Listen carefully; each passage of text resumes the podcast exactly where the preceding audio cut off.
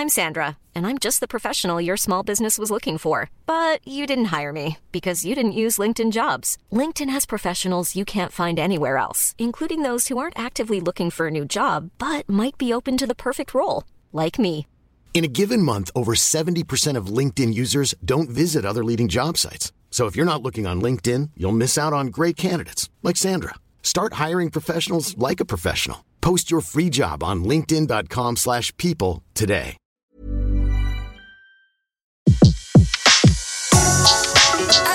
Le meilleur de séances radio est maintenant sur We Love Cinéma. Allez, c'est parti, prenez place et soyez les bienvenus sur Séance Radio. C'est l'heure de fin de séance, épisode numéro 19, votre podcast ciné qui chaque semaine vous donne la parole en sortie de salle en recueillant vos avis à chaud, ce qui nous permet ensuite bah, d'enclencher la discussion avec un verre à la main et le micro dans l'autre. Autour de moi, mes petits camarades de jeu, Pierre Delors de fanfootage.fr. Oh là Comment vas-tu? Eh ben ça va très bien. Bon, très bien. Ilan Ferry et Julien. Munoz sont Salut. également là. Ça va les amis? Bah toujours, jusqu'ici tout va bien. Jusqu'ici tout va bien. On est confortablement installé au Hurling C'est Pub. vrai qu'on est bien. hein. Dans le 5e arrondissement de Paris, il y a un petit peu de bruit, mais ça va, on va pouvoir s'entendre. Euh, de quoi allons-nous parler aujourd'hui? Bah, De First Man et de The Predator, deux grosses sorties ciné.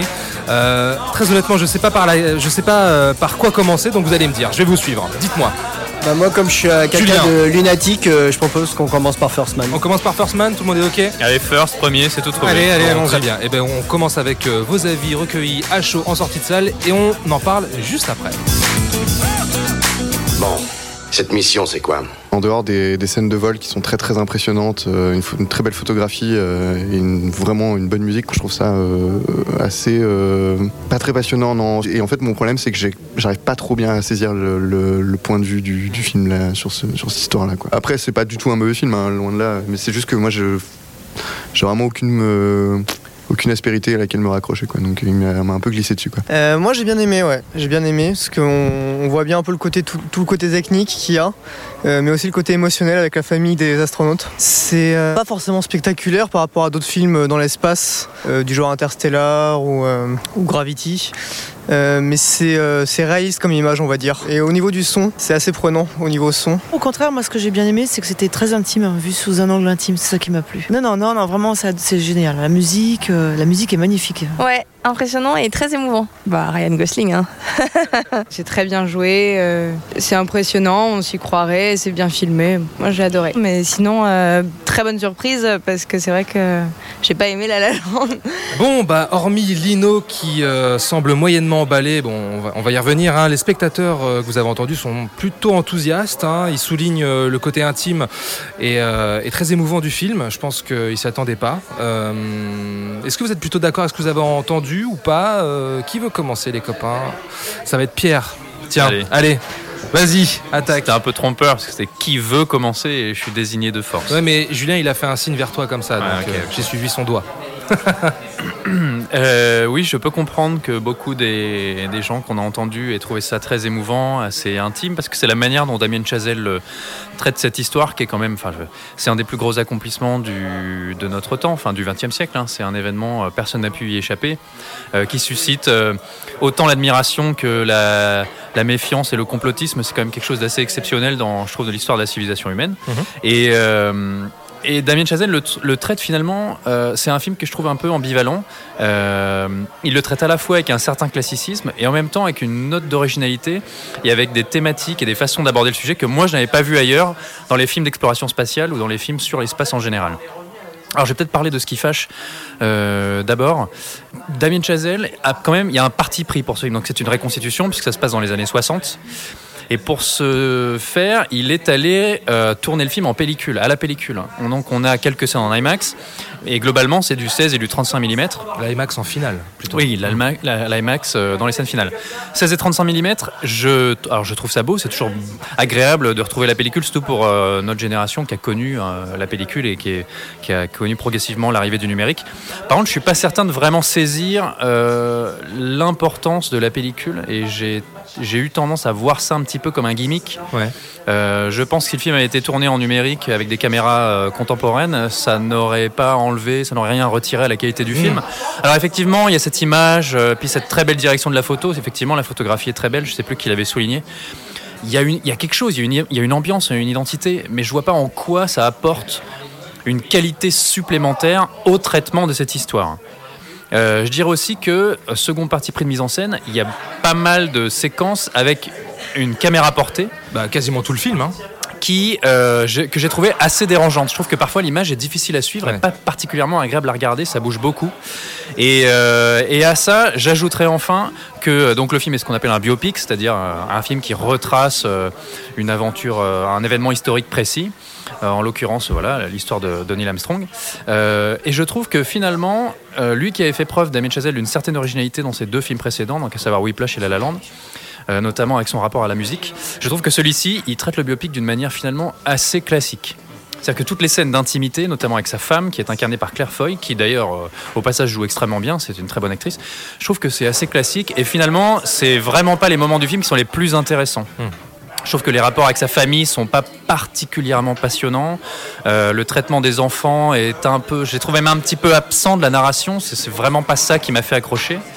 Ça reste, ça reste bien. hein. Attention, je suis pas en train de dire que c'est mauvais. Euh, mais au-delà de ça, euh, il y a moi quelque chose qui m'a absolument sidéré et ça fait longtemps que j'ai pas retrouvé cet aspect sidération comme ça sur grand écran. Ce sont ces scènes de vol et de pilotage et d'espace et le film s'ouvre d'ailleurs avec une séquence de pilotage dans un Mhm. avion test du gouvernement américain, enfin d'une entreprise privée. Euh, c'est absolument exceptionnel. Euh, J'en ai vu pas mal hein, des films, euh, des films qui traitent de l'espace ou de, ou de- de l'aviation. Euh, ce niveau d'immersion, ce niveau de puissance et de sound design, parce qu'on sait que Damien Chazelle c'est quelqu'un qui fait très attention à la musique et au, au pouvoir du son dans un film. Et là la musique, la musique de comment il s'appelle son pote Justin, Hurwitz, ouais. la musique est absolument merveilleuse. Le sound design est alors je me souviens plus du nom de ce sound designer, mais il est assez connu. Euh, c'est d'une force et d'une puissance. euh, on entend limite euh, les, les vis euh, Ouais. bouger dans la carlingue. Dans la C'est- carlingue, ouais, c'est incroyable. On est filmé. Augustin là dans le. La mise en scène pendant les scènes de vol, c'est presque de la, de la réalité virtuelle, c'est de l'immersion totale. On Ouais. est plongé dans le cockpit, c'est dingue. Et ne serait-ce que pour ces scènes de vol et ensuite ces scènes dans l'espace, je trouve que le film acquiert soudainement une dimension, une puissance cinématographique qui, moi, m'a vraiment, à certains moments, bouleversé. Après, voilà, tout ce qui traite à l'espace, ça, ça me touche particulièrement. Mais là, ça m'a soufflé. Et j'ajouterai enfin, euh, ce que je m'étire un peu là, euh, que je trouve que ce sujet de l'exploration spatiale et de Neil Armstrong, c'est quelque chose qu'on a plus ou moins déjà vu, soit dans des documentaires, soit dans des films qui parlent de la NASA. Alors ceux qui viennent tout de suite en tête, c'est Apollo 13 ou oui, Interstellar bah, qui était assez récent. Je trouve que euh, héros, oui. exactement, Space Cowboys de Clint Eastwood, Clint Eastwood qui devait réaliser First Man à l'époque. Je trouve qu'il amène quelque chose que moi je n'avais pas souvent vu, c'est euh, l'aventure humaine incroyable et la dangerosité de l'opération. Et on voit les sacrifices humains et matériels qu'ont dû subir l'Amérique et la NASA euh, pour arriver à cet exploit, ne serait-ce que même d'envoyer une première fusée dans l'espace. On voit à quel point ça a été un travail euh, d'invention permanent, de remise en question, d'échecs, d'explosions, de morts, de souffrances. Euh, souffrance qu'il va aborder justement de manière intime, c'est-à-dire qu'on voit aussi le poids sur sa famille, à ce pauvre Neil Armstrong ça, de ramener ça euh, dans cet événement qui est devenu presque banal parce que c'est quelque chose pour nous, c'est une ligne sur un livre d'histoire. Je trouve que ça c'est assez exceptionnel et pour ça, je, voilà, c'est une grande qualité du film. Très bien. Ilan, allez vas-y. Eh ben écoute, euh, moi je trouve, ça intéressant ce que tu dis sur le, sur le rapport que qu'entretient Damien Chazelle à la musique parce que c'est quelque chose qui m'a toujours moi beaucoup plu dans son cinéma, c'est sa sensibilité que j'irais lyrique. C'est euh, voilà de Whiplash, euh, il a quand il a fait Whiplash, il a repris les codes du bootcamp film pour en faire un vrai film musical. La La Land, il a fait la même chose, il a repris les codes de la comédie musicale et là il reprend un autre un autre genre euh, très ancré dans, dans l'histoire de l'Amérique. En fait, en gros, il reprend les codes de, de l'étoffe des héros. Et il y, a un- il y intègre aussi une espèce de lyrisme, mais qui est beaucoup plus discret que dans ses, dans ses autres films. Dans ses autres films, le rapport à la musique était beaucoup plus présent, beaucoup plus pompier, si je puis dire, mais dans le bon sens du terme, euh, qui faisait vraiment corps avec le film et euh, de manière très euh, très voyante. Là, beaucoup beaucoup moins, c'est beaucoup plus subtil. Et ce qui est, euh, ce que j'aime beaucoup dans, dans ce qu'il fait, c'est sa manière de concevoir ses films comme des partitions. Pour moi, ça reste First Man reste une partition. euh, beaucoup moins orchestrale que ce qu'il a, que ce qu'il a fait avant, mais avec a- grands moments. Il y, a- il y a un tempo dans le. Bah, il y a un tempo, il y a une, il y a une ouverture déjà qui est, euh, qui est puissante. Euh, à défaut d'être grandiloquente, elle est puissante visuellement. Et elle instaure, elle instaure un rythme, c'est-à-dire que c'est un film qui va, euh, qui va osciller entre, euh, entre, entre la puissance et l'intime, voire l'intimiste. Et c'est ce que j'ai beaucoup aimé dans, dans ce film-là. C'est que c'est une petite mélodie en fait. Ce film, c'est euh, ouais, c'est ça, c'est une mélodie intime. C'est l'odyssée intime, personnelle de, de cet homme qui est retranscrite par une espèce de, de mélodie à la Chazelle que, que, je trouve, que je trouve très belle et qui trouve son point culminant lors, du, lors de, de la fin. Enfin, c'est pas un spoiler, hein. je pense que tout le monde sait comment se termine euh, First Man, mais par cet alunissage qui est euh, absolument incroyable, qui est un moment de cinéma sidérant. Ça donne des frissons. euh, moi, j'ai j'ai vu ça en plus sur grand écran du Max Linder. J'étais Ouais. Alors moi, si j'étais j'étais en apesanteur. Alors moi, si je peux me permettre quand même, je pense que la phrase, la fameuse phrase, c'est un petit pas pour l'homme, un grand pas pour l'humanité, pour moi, elle, est- elle passe complètement à l'as en fait. Oui, mais cette phrase. alors, euh, j'allais y revenir. Enfin, je sais pas si Julien, peut-être tu veux Julien, intervenir. ouais, Non, mais vas-y, j'allais vas-y. revenir sur ce point précis On va- on va juste revenir après. après. Vas-y, Quand Julien. même, je peux m'exprimer. Vas-y, vas-y, vas-y. à ton tour. Non, euh, rapide. Hein. Accrochez-vous, ça va secouer. Euh, non, euh, bah pour euh, en revenir à ce que tu disais, euh, cette phrase euh, un petit pas pour l'homme et un grand pas pour l'humanité qui n'a pas euh, beaucoup de place en fait dans le film, c'est parce que je- quand même le film a un traitement de, de cet épisode de, de l'histoire américaine qui est quand même très particulier, ce qu'on n'avait jamais vu. C'est quand même c'est un film un peu anti-triomphaliste. C'est même et il parle de comment dire, il a une, une vision très mortuaire en fait Ouais. de, de, de cet épisode parce que tout est basé sur la mort. euh, donc, euh, bon, donc euh, le film commence par la mort de la, la fille de, Oui, oui, oui, de oui. Neil Armstrong. De, bon, détail que je connaissais pas du tout, mais qui va être absolument le cœur du film en Mm, fait. mm. C'est euh, c'est un adieu, c'est un lâcher prise euh, par rapport à cette petite gamine Mm. qui, qui disparaît dès le départ et qui va hanter le, le personnage. Et euh, donc voilà, il y a- et on n'a pas ce côté où on a tous les codes du film d'espace comme Non, euh, ça, comme ça, ça iconise 13. pas, ça héroïse pas euh, Oui, d'une voilà, certaine manière on n'a pas, tu sais, les, les les- personnages. les gens qui sont sur Terre et qui, à la fin, se- s'enlacent et disent oh, putain, on a réussi, bravo, on s'applaudit, c'est formidable, c'est vive l'Amérique, vive voilà. C'est vrai que là, on est sur une trajectoire on est, complètement on est vraiment différente. sur une, une ambiance très particulière avec une vision très intimiste, très sentimentale. Mais, de- mais ce qui pose, moi, me pose problème, c'est euh, l'hermétisme de la partie centrale du film qui est un peu le problème que moi j'avais eu avec La La Land, mais alors là sur tout le film, c'est moi j'avais trouvé que c'était un film qui sur lequel j'ai complètement glissé, comme euh, Comme Lino. un- comme- voilà comme Lino. Euh, donc je n'ai pas eu ce sentiment sur tout le film parce que je trouve le début et euh, la fin vraiment touchantes.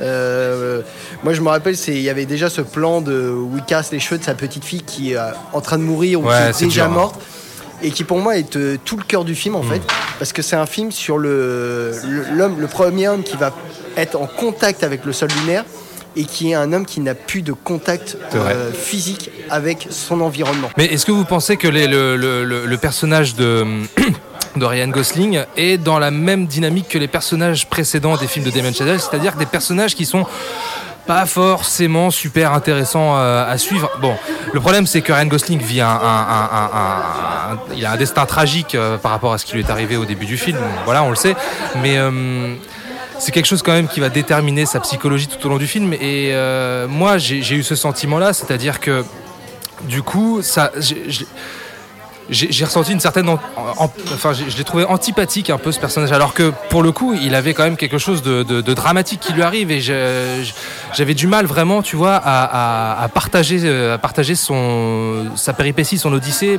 malgré euh, malgré son, son deuil. C'est pardon. C'est un personnage effectivement difficile, euh, difficile à cerner, mais comme le, soulignait Julien tout à l'heure, il y a la mort qui est très présente dans, dans, ce film et qui agit un peu comme une chape de plomb. Et je pense que c'est aussi quelque chose qui aide un peu à déterminer le, personnage. C'est un, personnage qui de toute façon est poursuivi par la mort, quoi qu'il en soit. Donc il est obligé de prendre, euh, ses distances, de, de ne plus toucher terre. En- en- entre, entre guillemets, moi ça m'a pas dérangé en fait. J'ai pas, j'ai pas euh, ressenti d'empathie ni d'antipathie pour, pour ce personnage, mais par contre je me suis raccroché à, à son désir d'a- d'aller ailleurs et d'é- et d'échapper euh, quelque part à la mort, peut-être en l'embrassant, en allant dans vers quelque chose Ouais. de, de supérieur au niveau cosmique, si je puis dire, et pas, et pas spirituel. Donc moi ça m'a pas dérangé. Et là, on retrouve les thématiques de Damien Chazelle, qui mine de rien dans ces deux précédents films traitait de l'obsession chez un personnage central. Parce que Whiplash c'était ça. hein. Oui, les mecs sont personne- déterminés, euh, mais oui. c'est pas simplement qu'ils sont déterminés, c'est une obsession euh, physique et mentale et des personnages qui se, qui se décrochent de la vie, Hmm. de la vie réelle pour s'enfoncer comme ça dans, dans une, euh, enfin, dans un, un- vers un objectif précis. Et c'est ce qui arrive à- au personnage de Neil Armstrong. Par contre, je sais que ça a posé pas mal de problèmes à différents spectateurs. J'ai pu lire quelques réactions. Alors déjà, il y a le jeu assez, euh, on va dire, monolithique de, de, de Ryan Gosling qui a posé problème euh, régulièrement euh, dans ses films. hein. Euh, Son jeu ne plaît pas à tout le monde. C'est du non-jeu hein, pour moi. hein. Et le personnage de Neil Armstrong, qui, il faut le dire, si on va le voir en interview, etc., n'est pas le plus expressif euh, et particulièrement taiseux. Mm. Et il était un petit peu, parfois, il peut apparaître un peu comme ce qu'on voit dans le film. Euh, après, je suis d'accord qu'il y a un traitement des personnages, y compris de Buzz Aldrin, hein, qui est quand même euh, l'autre héros de l'histoire, qui dans ce film a un personnage un peu ambigu. Enfin, Ouais, c'est ouais, euh, assez limite, quand limite même. insultant, je trouve. Enfin, je, je sais pas comment a réagi sa famille. Un casseur En- d'ambiance. en tout cas, le personnage de Neil Armstrong, euh, effectivement, son traitement, euh, qui peut parfois virer un peu à, à la. L- Enfin, il a un aspect un peu immature par moment, je trouve, et euh, un peu autiste, un peu étrange. Et ce qui fait que cette phrase, effectivement, euh, le grand pas, un petit pas pour l'homme, et un grand pas pour l'humanité, ça sonne un peu artificiel et ça paraît pas tout à fait cohérent par rapport au parcours du personnage qu'on a suivi du- du- d'un point A jusqu'à ce point B euh, sur cette trajectoire. Là, je suis d'accord, ce moment-là, mais par contre, ce final, euh, euh, euh, la- la- l'atterrissement, l'alunissage et euh, il y a voilà, il, ce personnage a une magnifique rédemption sur la lune. Voilà, ça a rattrapé. Sur le final est tellement beau que pour moi, ça a rattrapé tout ce petit travers euh, durant le film. Je voudrais juste ajouter une Allez, dernière le mot de chose. la fin. Voilà, moi, ce qui m'a particulièrement touché dans ce, dans ce film, c'est sa mélancolie. C'est quelque chose auquel je ne m'attendais pas avec un sujet pareil. C'est sa profonde mélancolie qui a déjà aussi dans les autres films de, Damien Chazelle et qui est en train de te dire en fait que derrière, derrière chaque victoire, bah, il y a, en fait, il y a une petite perte. Il y a une perte même. Tu perds quelque chose en, gagnant, tu, gagnes, mais à quel prix? Une, per- une perte euh, intime, puisque c'est la perte chez Neil, euh, Neil Armstrong, j'allais dire Neil Gosling.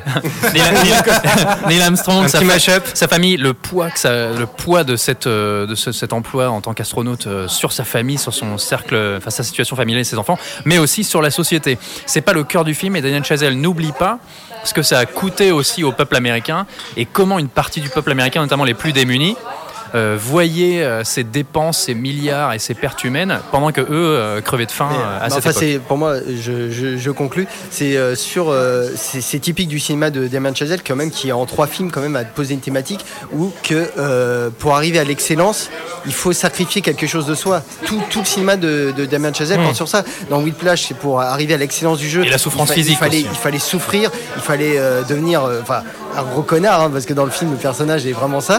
Et dans La La Land, c'est que c'est euh, parce qu'on a l'habitude de traiter euh, La La Land comme un film joyeux, tout ça, alors que la fin est totalement, euh, comment dire, d'une tristesse affolante, parce que c'est quand même deux idiots qui sacrifient leur amour pour leur carrière. C'est, c'est- et c'est ça. Et donc là, c'est voilà, c'est Neil Armstrong qui sacrifie son, un peu, son, on va dire, son humanité pour arriver à cet exploit-là. Bon, très bien. Bah, je pense qu'on a tout dit. hein. On quitte la Lune et on revient sur Terre parce que sur Terre, il y a une grosse bête. Eh ben, Predator, euh, scénario mauvais. euh, les seules choses qui sont correctes ce sont les effets spéciaux. Après, il n'y a pas de scénario, il n'y a pas d'histoire. Les, les dialogues sont idiots. euh, un personnage sans consistance, voilà.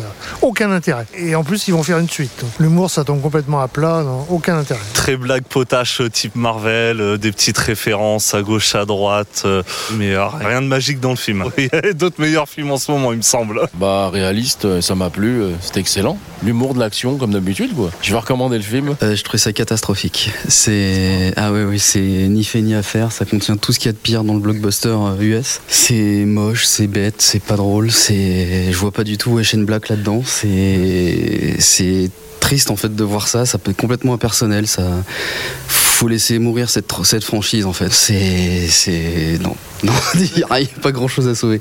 Désolé. Bon, ok, euh, bah, pas grand chose à sauver, désolé, dit Florent. Euh, bah, je vous assure que c'est pas faute d'y avoir mis de la bonne volonté, hein, mais ça a été très très compliqué d'avoir des réactions positives sur le film. Donc merci, un grand merci à Michel qui a trouvé, euh, qui a trouvé The Predator excellent. Du coup, la question est simple, les copains. Est-ce que vous avez pris votre pied devant cette nouvelle itération signée Shane Black? S'il vous plaît, dites-moi tout. Alors, en parlant de prendre son pied. Vas-y, Ilan. Alors, spoiler alerte, j'ai pas du tout aimé le film. Non Euh, bah, c'est étonnant, je sais, je sais, j'ai pas l'air vu comme ça. Mais quand je suis sorti de la salle de projo, il a fallu que je fasse une longue, longue, longue marche, genre 2 km. Parce que, euh, non pas que j'étais euh, énervé, mais en fait, j'étais triste. Fallait prendre l'air, quoi. Voilà, c'est ça. Fallait, euh, tu Ouais. vois, Fallait fallait, processer le truc, quoi, parce que euh, c'était c'était pas possible. J'étais triste parce que c'est un projet que, que j'attendais, vraiment. On l'attendait tous. Hein. Voilà, c'est, euh, je veux dire, Predator, c'est, euh, ça a été une saga qui a été très mal menée depuis euh, Alien versus Predator. Et voir un mec comme Shane Black, qui a fait autant de bien au cinéma d'action des années 80-90, parce qu'il a quand même scénarisé L'arme fatale, Au revoir à jamais, Last Action Hero, il a réalisé The Nice Guys. Euh, et, euh, et Kiss Kiss Mang Mang, le voir s'approprier justement un, un, bah, un totem, un totem vraiment des, des années 80, et lui insuffler toute sa personnalité euh, irrévérencieuse. Euh, bah, moi, ça me faisait plaisir. J'étais, Suivez mon regard. j'étais- content, mais au final. Et il faisait, des, et il faisait des très belles déclarations en interview qui donnaient envie. Voilà. Euh, mais le problème, c'est que effectivement, entre l'interprétation que certains euh, collègues, avec tout l'estime que je peux, que je- que j'ai pour eux, sincèrement, et le et les résultats, il y a un gouffre. C'est-à-dire que pour moi, le film que j'ai vu, c'est pas un film de Shane Black. C'est une espèce de d'hydre à deux têtes, voire quatre têtes, euh, pris entre euh, la volonté de Shane Black de triturer effectivement un monstre du, euh, du cinéma d'exploitation des années 80 et en faire quelque chose de personnel, et, euh, et les studios de relancer, euh, de relancer une machine qui avait pas lieu d'être et d'en faire un truc. Ah ouais, donc toi t'es comme Florent en fait, il y a pas grand, y a rien à sauver. non, il n'y a, a rien à sauver parce que si tu veux, pour moi, c'est un film qui est très, très symptomatique de ce qu'a voulu faire la Fox maintenant avec ses, avec ses grands monstres. Je parle par exemple de Alien, à savoir véritablement prendre, prendre, un, prendre un mythe et vouloir se, non, même pas se l'approprier, euh, absolument le vulgariser au sens premier du terme, en le nivelant vers le bas. C'est-à-dire en lui trouvant des euh, euh, ramifications qui n'ont pas lieu d'être, en essayant de l'expliquer à tout prix. Et c'est, euh, et c'est, euh, non, c'est, ça marche absolument pas. Mais attends, mais on le voit piloter son vaisseau et tout, c'est quand même cool, non le, pro- le problème du film, le problème du Quelle film, c'est que si tu il enchaîne les idées les plus connes les unes que les autres, dont le molosse euh, avec la tête de Predator, qui est quand même l'idée la plus conne de l'humanité depuis la naissance de Kev Adams. Et euh, je, je veux dire, comment dès que tu vois ça, tu Kev, dis ok, il y, y a un problème là, ok. Et ça va de mal en pis, c'est que des choses comme ça. Et le film essaie toujours de justifier ses idées à la con par des justifications encore plus connes. Mais alors Shane Black, c'est le sens du dialogue. Est-ce qu'il n'y a pas des choses à, sauver, a- à a- dans les personnages badass n'y un aucun peu véritable, il y a aucun peps dans l'écriture, même dans, dans, dans les personnages, euh, tous ces personnages de, de losers magnifiques. euh, qu'on- qu'on- assez borderline qu'on voit dans le cinéma de, de Shane Black là ils sont réduits à peau de chagrin des espèces d'archétypes on y croit on n'y croit même pas c'est euh, non c'est un film malade c'est un énorme accident industriel Et, et Boy- ah ouais, carrément. ah oui, pour moi, je, je parle du- Tu vois, je reviens sur ce qu'avait dit euh, Julien sur, euh, sur Venom, où il disait qu'il était un peu fasciné par, par, par, par euh, La Venom, qui était pour lui une espèce d'accident industriel. Pour moi, c'est c'est la même chose. J'étais à la fois fasciné et triste parce que j'ai mais avec, euh, avec un tel talent comme Shane Black, tu, on pouvait pas se louper, mais en fait, si, tu, tu- on se loupe totalement. Bon, ok, ça c'est dit. Ok, Julien, vas-y. Alors moi je suis choqué par les dires de Ilan. Ah bon? Parce que quand il dit que 2 km c'est une longue marche, euh, je suis pas d'accord. Ouais. Non, blague à part. euh, Lui, il est allé sur le périph' carrément. Lui Non. fait Paris-Marseille. Non. après. non, moi j'avais attendu le film. Enfin, j'étais très curieux du film, mais en avec quand même une euh, comment dire une me- une marge de sécurité, de me dire. euh, Enfin, est-ce que, est-ce que Shane Black est vraiment le mec euh, qui peut Ouais. sauver la franchise c'est ça la question, Parce ouais. que euh, bon, avec tout le respect que j'ai pour Shane Black, qui est un génie, et je ne pèse mes mots, euh, il, est, il est resté toujours quand même très cantonné à un genre du film d'action, policier, thriller, euh, voilà. Body movie, tout Et ça. là, on entre quand même dans le cinéma fantastique, le cinéma d'horreur, le cinéma d'action encore. Et je me suis dit, est-ce qu'il a les épaules pour, euh, rien que visuellement, porter cette icône du cinéma fantastique euh, Alors qui- visuellement peut-être pas, mais dans la tonalité, parce qu'on se Dans- souvient dans- quand même que le premier Predator, il y avait quand même des- de, de la punchline, il y avait des Ouais, personnages euh, Il y a- badass il y a en, de la en punchline, mais là, on, à part deux, trois euh, punchlines que je trouve un peu euh, trop euh, signé Shane Black, par exemple comme euh, euh, Holbrook qui se fait Boy, pousser par un militaire qui fait si tu me retouches, euh, je te pète la nuque. D'accord, on a compris, tu, euh, c'est euh, le dernier Samaritain, et je trouve ça un peu trop répétitif et un peu trop euh, fan service. Hmm. Euh, donc euh, je trouve que bon à part que j'ai rigolé deux trois moments euh, sur deux trois blagues parce que j'ai trouvé ça vraiment euh, embêtant. Enfin j'étais Ah, vraiment rire nerveux, j'étais embarrassé, vraiment gêné. Euh, ouais non je reconnais pas du tout la pack de Chain Black parce que je alors est-ce que euh, la Fox la euh, a détruit son style en reprenant le film par derrière qui dont le final a été retourné pas une fois mais deux fois? Ouais. euh, est-ce que le, le film a été vraiment sabordé par la Fox? Je le pense. Mais est-ce que déjà Shane Black a fait, fait le bon boulot dessus? Bah, quand je vois le résultat, je me pose vraiment la question parce que j'ai vraiment du mal à voir là où il a posé sa, sa patte. Parce que, comme on dit, dans, euh, les- sa marque de fabrique, c'était quand même des personnages un peu irrévérencieux euh, qui envoyaient chier tout le monde, tout ça. Et là, c'est juste des personnages qui, dit, euh, qui prononcent des grossièretés, quoi. Et euh, j'ai trouvé ça vraiment un peu faible. Le- Je trouve qu'il n'y a pas de connivence entre ces personnages, qu'on n'arrive pas à voir le côté. euh, on est des personnages qu'on n'est pas fait pour être ensemble, mais finalement il y a quelque chose qui nous relie. Et euh, en fait, j'ai pas vu ce côté doux salopard Ouais, ça, que ouais. beaucoup essayent de voir dans le film, qui, en le défendant. Mais moi, j'ai pas senti cette patte. J'ai pas senti ce, côté. euh, des mecs qui envoient, qui envoient se faire foutre tout le monde et qui, qui font leur truc. C'est, je trouve ça très artificiel parce que c'est euh, des enchaînements incohérents de, scènes, euh, d'actions ou autres qui sont toutes plus euh, maladroites ou je reste poli et qui s'imbriquent pas du tout. On a l'impression que il y a, y a- plusieurs films qui, qui, qui, qui ont été faits et que ça marche pas du tout. Ça, rien ne s'imbrique, rien ne, ne colle et c'est, c'est vraiment très perturbant. Et bah, comme pareil, je suis, ça, ça en devient presque fascinant quoi. c'est, je veux dire, je trouve pas le film trop long. euh, je me suis pas emmerdé, mais c'est juste qu'on constate une, un désastre du début jusqu'à la fin qui est vraiment euh, phénoménal quoi. Et toi, Pierre? Alors, est-ce que Ouais. tu t'es emmerdé ou tu t'es pas emmerdé? Ça a été un peu difficile. Je vais pas le Dis la vérité, hein. Euphémisme. Je vais pas le cacher. En fait, pour moi, le film s'est effondré euh, à la première image, au tout premier plan. Parce qu'en fait, qu'est-ce qui se passe dans ce premier plan? C'est pas un spoil, vous inquiétez pas. Euh, on voit le Predator. Le film commence par euh, l'espace, une scène de l'espace, et on voit des vaisseaux Predator, et on voit notamment un Predator qui est euh, à son centre de commande sur sa chaise, euh, qui pilote son vaisseau tranquillou. Et, et puis là même, les, les dialogues en langue Predator euh, sont sous-titrés. Oui. Premièrement en caractère extraterrestre, puis ensuite en anglais. Enfin, on l'a vu en version originale, en français, on l'a vu en version originale sous-titrée. Et en fait, le film souffre de ce. Enfin, c'est symbolique de tout ce que fait le film. C'est-à-dire qu'on montre le prédateur, on déconstruit le prédateur en tant que menace. Euh, je sais pas si c'est véritablement volontaire, hein. ça va peut-être échapper à Shane Black ça. Mais en fait, on montre le prédateur dans ce qu'il a de plus quotidien. C'est-à-dire, on montre euh, son vaisseau, ses chiens, euh, on le voit parler, on le voit s'exprimer avec des humains, on voit ses dialogues sous-titrés. On apprend même que le prédateur, je vais pas révéler évidemment, mais a un but euh, politique.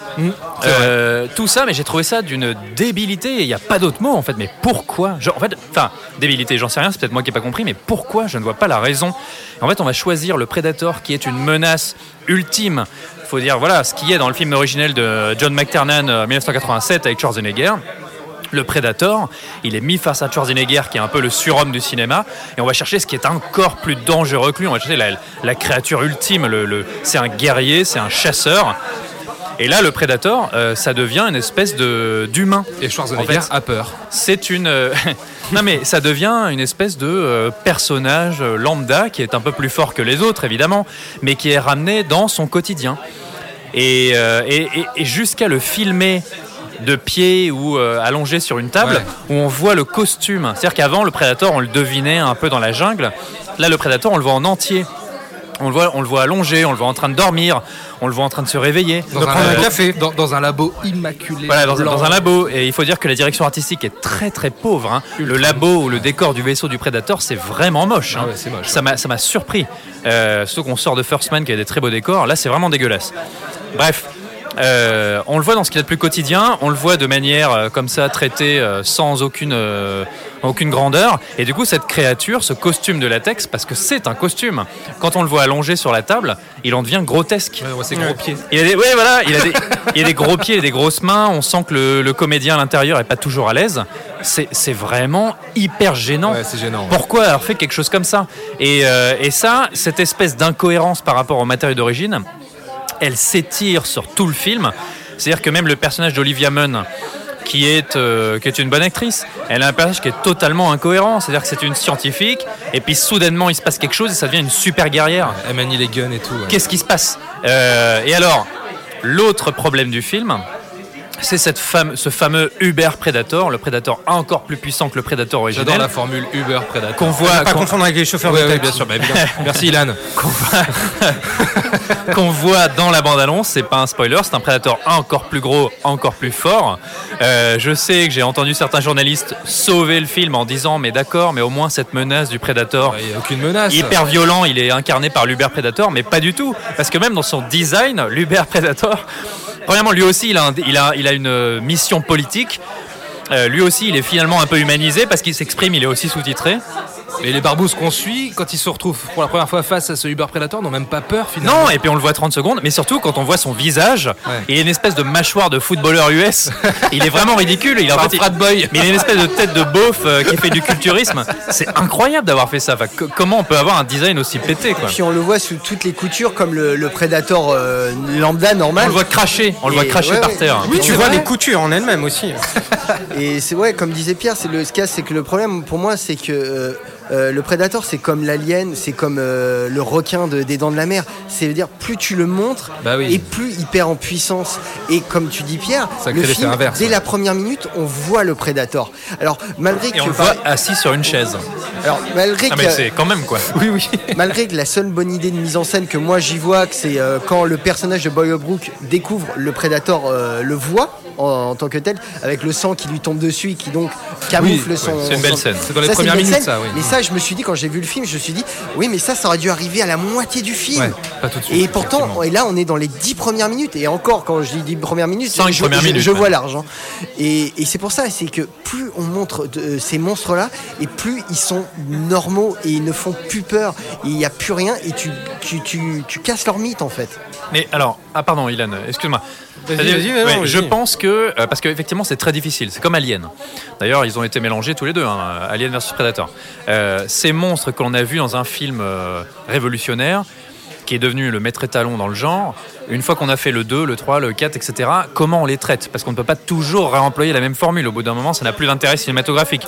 Le Predator, on le connaît par cœur, plus ou moins, pas autant que l'Alien. Euh, il y avait peut-être que c'était une volonté de sa part à Shane Black hein, de, le montrer différemment, de se dire bah allez euh, on le connaît donc j'y vais euh, full frontal comme on dit et je le traite euh, de cette manière. Sauf que bah, pour le coup ça marche pas du tout, ça déconstruit toute la mythologie du Predator et en fait moi j'irais même plus loin, c'est que Predator il y a l'originel de 87 avec, Mc- de- qui est un chef-d'œuvre, il y a le 2 avec Danny Glover qui est très sympa. Euh, est pas parfait, il y a des gros problèmes, mais c'est assez sympa. l'arme fatale contre le Predator. Exactement. Euh, ensuite, il y a Alien vs Predator 1 et 2 qui sont des aberrations.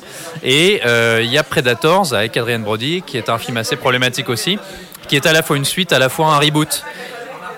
Le truc, c'est que, ah, grosso modo, à partir du premier, tous les films sont des échecs. Euh, moi, j'en suis même venu à me demander si, comme Terminator, la franchise Predator, en fait, peut réellement exister euh, autrement qu'à travers l'histoire du premier film et autrement qu'à travers la confrontation avec Arnold Schwarzenegger. Parce qu'en fait, le Predator, c'est la créature physique ultime, donc il faut toujours la- le confronter à une menace. Donc en fait, on est toujours dans la redite. Il n'y a jamais eu de réinvention. Au final, tous les films sont toujours sur le même que, principe. est-ce que Shane Black est pas conscient de ça justement Et, Shane Black, bah, justement, son regard de, de- de- de scénariste et de metteur en scène, parce que c'est peut-être pas le plus grand metteur en scène de la planète, mais c'est quelqu'un vraiment de solide, qui a des très bonnes idées de mise en scène dans l'action, et qui est un très bon scénariste. Et là, moi, où j'ai pas reconnu Shane Black, malgré le fait que dans ce film, il amène parfois peut-être un côté un petit peu pulp, euh, dans lequel il s'est Ouais, potentiellement ouais, amusé. ouais, et puis il y a des scènes rigolotes, tu vois, avec le, gamin qui met le masque et puis ça tire sur un Oui, gars oui, dans une c'est la maison. seule scène euh, qui m'a fait rire. Voilà. Euh, moi, là où j'ai pas compris le- le- le- la réflexion de Shane Black, c'est que Shane Black, à travers toute sa filmographie, si on pouvait tirer une ligne directrice, ou en tout cas l'une des lignes directrices, c'est ce rapport à la violence et ce rapport au code du film noir qu'il a constamment ré- réemployé. Tous ces films sont des relectures des codes du film noir, y compris dans l'espèce d'extrême virilité de ces personnages. Et d'ailleurs, Shane Black était un des membres du casting du Predator originel. La première victime du Predator. Et il y a ce rapport à la violence, cette violence qui est toujours un peu, euh, un peu grotesque, assez sale, euh, toujours inattendue, et cette violence qui est, qui, voilà, qui est pas magnifiée, qui est pas glorifiée ou mythifiée. Et euh, donc ça aurait pu être appliqué à ce Predator, par exemple, qui finalement est peut-être plus banal, mais non.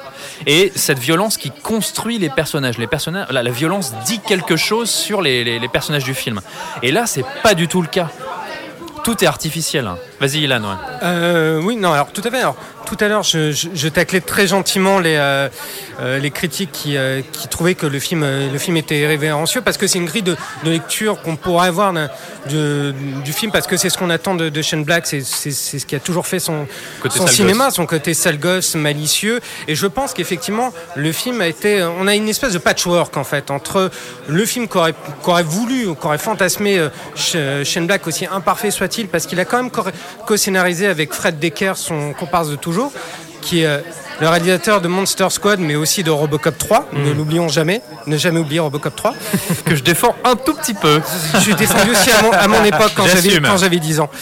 Et, euh, et euh, justement, encore une fois, ce que ce qu'a voulu faire, ce qu'ont voulu faire les, les, les, les exécutives, à savoir une sorte de mash-up de de tout de tout ce qui s'est fait de pire pour pour euh, avec avec Predator. C'est-à-dire qu'on a un peu d'Alien versus Predator, on a des éléments d'Alien versus Predator, on a des éléments de de, euh, De The Marvel. Predators, le film de Nimrod Dental, parce qu'il y a cette même dualité entre deux espèces de de, de, de Predators. Donc c'est un film extrêmement malade et même dans le rapport qu'a Shane Black euh, à, à la violence, je vous renvoie à Au revoir à jamais à cette séquence où à un moment donné Oui. Gina Davis tue euh, tue un, un mec euh, devant devant sa gamine et lui dit non, non, attention, euh, ma chérie, c'est pas bien la violence. On sent, on sent un côté euh, rigolo, rigolard un peu avec tout ça. Il a voulu le refaire dans ce Predators-là où le personnage de Boyd Holbrook tue, euh, tue un mec devant, de- devant, Ah son, oui. devant son fils. Et en fait, c'est contrebalancé par quoi? Par une punchline à con parce que lui, son fils, lui a dit Tu ne tues personne. Il fait Bon, d'accord, je tue personne. Ah, hop Bon. Juste, voilà, juste cette personne. Après, je, je tue plus. Donc, il y a quelque chose de. euh, euh, co- comment dire, de dénaturé. Je pense aussi bien chez le Predator que dans le cinéma de, de Shane Black. Donc je pense que c'est plus un film de la Fox qu'un film de Shane Black. Il y a des scènes qui sont clairement pas de lui. hein. Il y a des Oui, scènes. ça, ça, euh, ça. enfin, il était pas derrière la caméra, c'est sûr. Ok, très bien. Petite question avant qu'on termine cette, euh, cette page Predator. Est-ce que vous savez, est-ce que vous vous souvenez de l'acteur qui était euh, pressenti pour le premier rôle? Du Predator Non. Avant que ce soit Boy. euh, à la Boy base, Holbrook. je me rappelle pas du tout. C'était Benicio del Toro, les gars. Ah, Benicio Eh, del ça aurait été Sicario versus Predator. Il a lâché le, il a lâché le, le- le- le projet euh, juste avant le début. Bah, il a bien fait.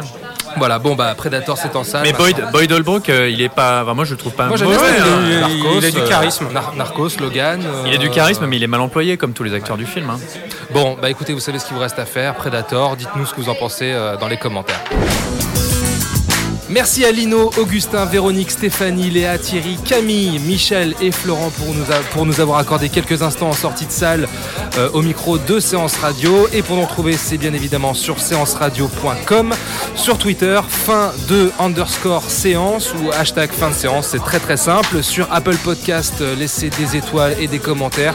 Si t'aimes, tu partages, tu laisses des commentaires, tu laisses des étoiles, tu laisses euh, tout ce que tu veux. Mais si tu nous aimes pas, bah, tu laisses également un commentaire et une étoile. Ça nous permet de remonter quand même dans le classement des podcasts.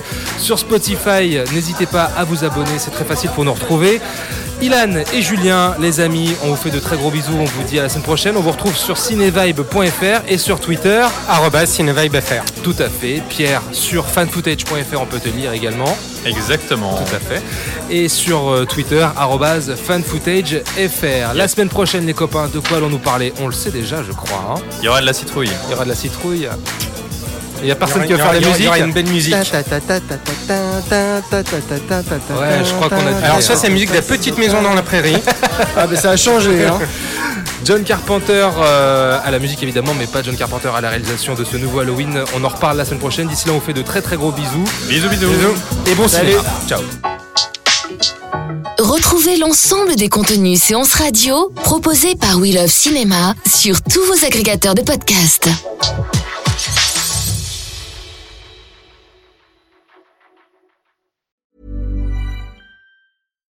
When you make decisions for your company, you look for the no-brainers. And if you have a lot of mailing to do, stamps.com is the ultimate no-brainer. It streamlines your processes to make your business more efficient, which makes you less busy. Mail checks, invoices, legal documents, and everything you need to keep your business running with stamps.com. Seamlessly connect with every major marketplace and shopping cart. Schedule package pickups and see your cheapest and fastest shipping options from different carriers with rates up to 89% off USPS and UPS rates. And with the stamps.com mobile app, you can take care of mailing and shipping wherever you are. Make the same no-brainer decision as over 1 million other businesses with stamps.com. Sign up with code program for a 4-week trial plus free postage and a free digital scale. No long-term commitments or contracts. That's stamps.com. Code program.